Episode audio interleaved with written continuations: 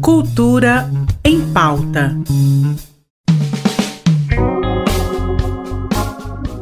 Olá, meu nome é Mazé Alves e seja bem-vindo a mais um episódio do Cultura em Pauta, nosso encontro diário na RBC, onde eu te passo todas as novidades da arte lazer aqui no estado de Goiás. E se você quiser ouvir também no seu podcast, pode colocar Cultura em Pauta e você vai ouvir as melhores notícias sobre cultura do estado. Já está acontecendo a 15ª edição da Aldeia Multiétnica. O evento, com mais de 10 etnias indígenas, traz uma programação bem cheia até o dia 14 de julho, enquanto proporciona uma vivência étnica com povos de diferentes regiões do Brasil e discussões sobre a importância da demarcação de terras dos povos indígenas. Ao longo dos dias, diversos povos realizam cantos, danças, rezas, comidas, pinturas tradicionais e muito mais. Então é a oportunidade perfeita para ter contato com algumas culturas indígenas brasileiras. Caso você tenha se interessado, o evento está sendo realizado na estrada para o Vale Verde,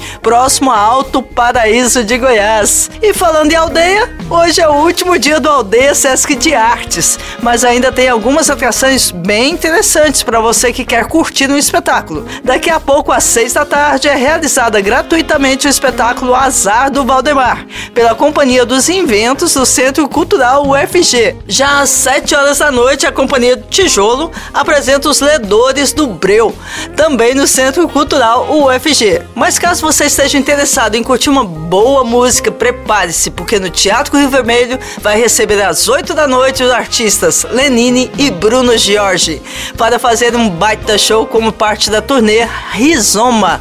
Os ingressos para a apresentação podem ser comprados no site simpla.com, com valores começando em 10 reais. Como tradição, na segunda-feira, hoje temos mais uma dica do livro. Dessa vez recebemos a produtora cultural Carolina Martins para falar um pouco sobre o livro Potência Materna, que traz histórias reais de mulheres que foram transformadas pela maternidade. Bora ouvir? Olá, Mazé e amigos do Cultura em Pauta da RBC. Os bons romances costumam dar origem a bons filmes, não é mesmo? Por isso vou falar do livro Memórias de uma Geisha, que teve o enredo adaptado para o cinema no filme de 2005, que leva o mesmo nome. O romance foi escrito pelo escritor norte-americano Arthur Golden e publicado em 1997.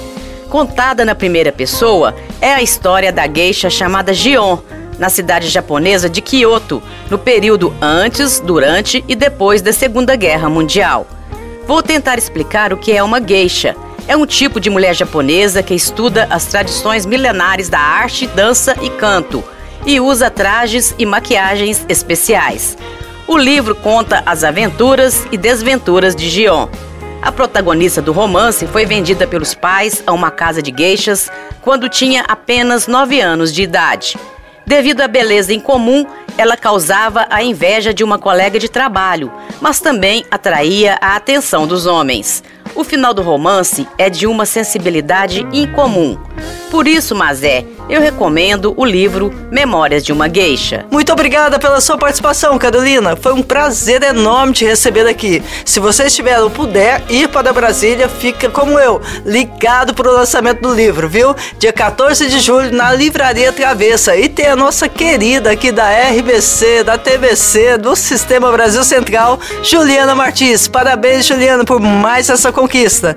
Enquanto caminhamos para o fim do programa, você que está ouvindo pela rádio RBC FM deve ter percebido que estamos um pouco adiantados. A partir de agora, o Cultura em Pauta vai ao ar todos os dias às 5 da tarde, o que significa que também vou falar de alguns eventos que acontecem em horários noturnos. Agora fiquem com a música Na Rua, na Chuva, na Fazenda, Casinha de Sapê, da banda Kid de Abelha. Gente, essa música é linda demais e tem a participação do Lenine. Tenham um bom fim de tarde eu vejo vocês amanhã. Tchau!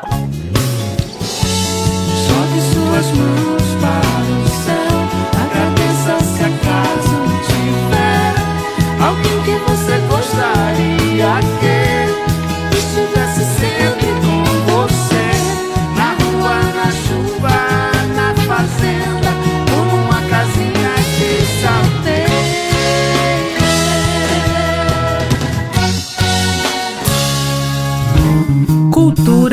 Em Pauta. Em parceria com a Secretaria de Cultura do Estado de Goiás.